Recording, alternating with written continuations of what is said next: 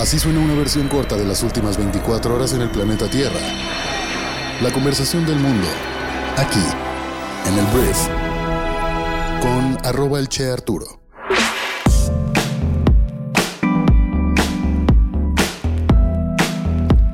Muy buenos días, bienvenidas, bienvenidos a esto que es el brief para este viernes, viernes 6 de octubre.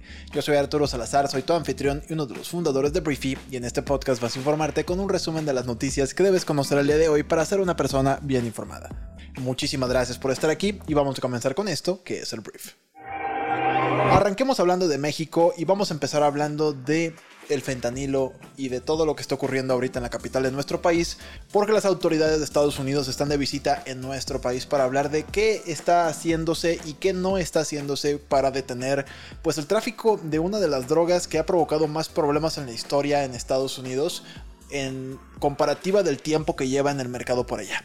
Mira, Luego de que el fiscal general de Estados Unidos, Merrick Garland, sostuvo que los cárteles de Sinaloa y Jalisco sí producen fentanilo en este país, funcionarias del gobierno mexicano ofrecieron versiones distintas sobre la llegada, procesamiento y tráfico del opioide sintético de camino a la frontera norteamericana.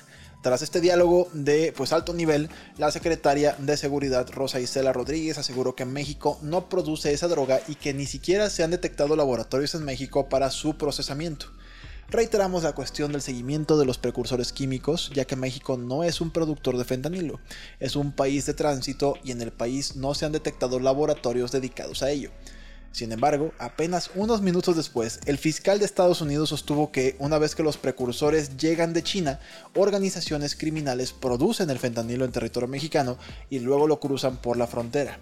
Sin embargo, una vez más, la Secretaría de Seguridad de nuestro país, pues simplemente aseguró que México no produce precursores y que solo es un territorio de paso y que para producir fentanilo se requiere una tecnología y un equipo especial. Y ellos dicen, pues que no está pasando esto en México. Entonces, un encontronazo sobre quién produce qué al final yo creo que la solución debería ser detener el tráfico, independientemente de quién produce la sustancia. Pero mira, siempre va a ser el mismo tema, ojalá no dure mucho tiempo más, pero así como todo lo que se produce en México, pero se vende más caro en Estados Unidos, aquí se produce barato, allá se vende en dólares. Ahora voy a hablar de Genaro García Luna. Este 5 de octubre, el gobierno de México anunció la recuperación de 2.524.050 dólares que están relacionados con empresas de Genaro García Luna. Todo esto es parte de la demanda civil que el gobierno mexicano presentó el 21 de septiembre del 2021 en Cortes de Florida, Estados Unidos, contra Genaro y su esposa Lindia Cristina Pereira. Si no sabéis quién es Genaro García Luna, él es ex secretario de Seguridad Pública de nuestro país en el gobierno de Felipe Calderón. Y bueno, esta demanda tenía el objetivo de recuperar dinero defraudado al gobierno de México a través de contratos que se otorgaron de manera ilegal. El 4 de octubre, la jueza Lisa Walsh de Estados Unidos ordenó la entrega del dinero de la empresa Delta Integrator que era reclamado por el gobierno mexicano. Y estos 2 millones y pico son equivalentes a 44 millones de pesos mexicanos. Según las investigaciones, este dinero es procedente de la venta de inmuebles que compraron con dinero sucio. Entonces se recupera este dinero y veremos, pues bueno, tampoco es tantísimo dinero considerando la economía mexicana.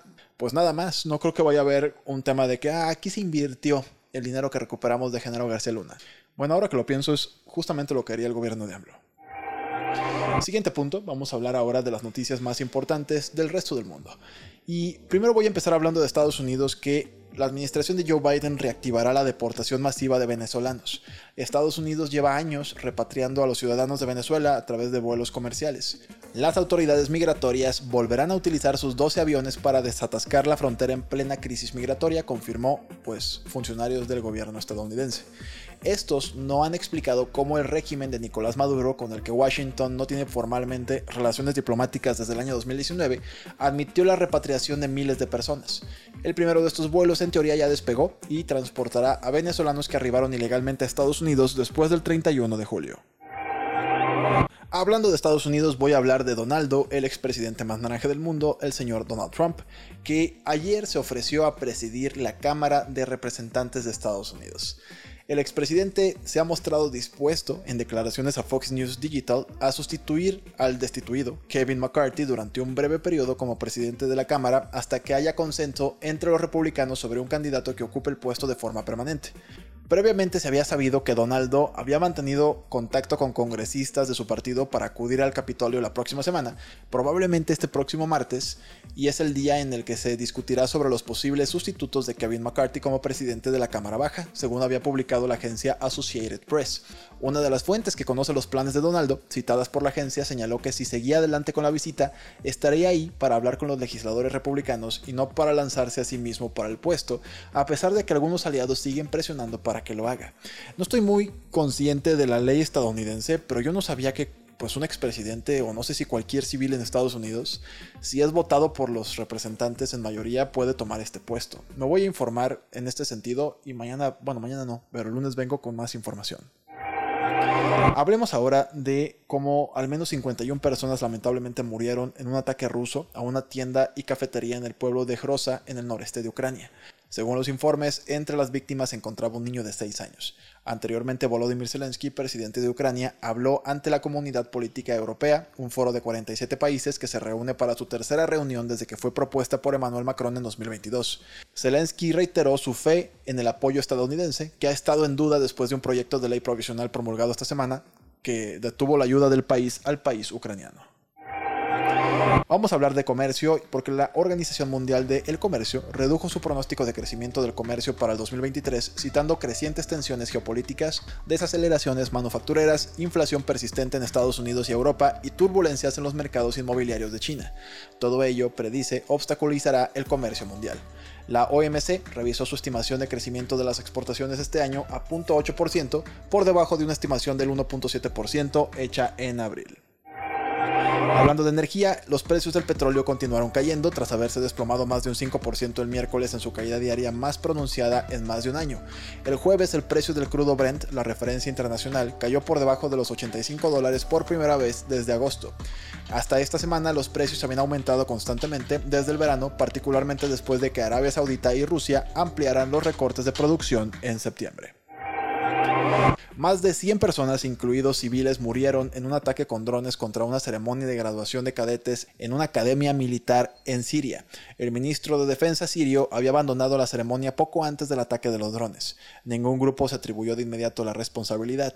Por otra parte, se informó que al menos 10 personas murieron en ataques con aviones no tripulados turcos en el noreste del país, controlado por los kurdos.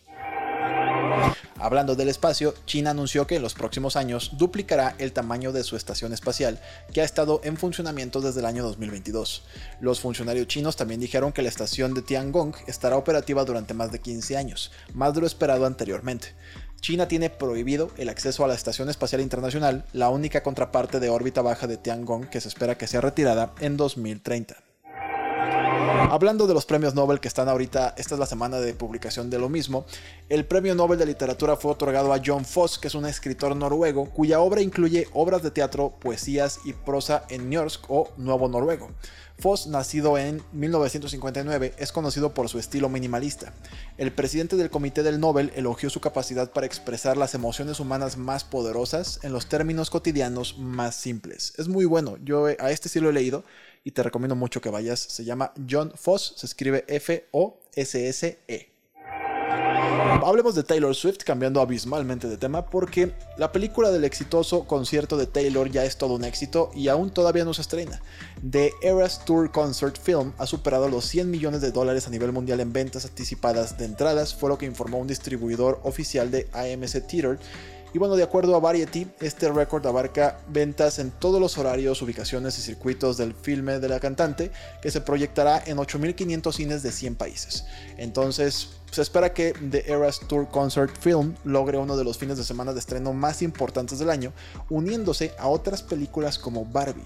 Si eres Swifty, en México, eh, Cinemex y Cinepolis serán las cadenas que van a proyectar este concierto documental, por así llamarle, a partir del día 13 de octubre, que es la fecha elegida por ser el número favorito del artista. Pero si eres Swifty, ya sabías esto. Muchísimas gracias por haber estado aquí. Esta fue la conversación del mundo para este viernes. Espero que te genere mucho valor, grandes conversaciones y nos escuchamos el próximo lunes en la siguiente edición de esto que es el brief. Yo soy Arturo. Adiós.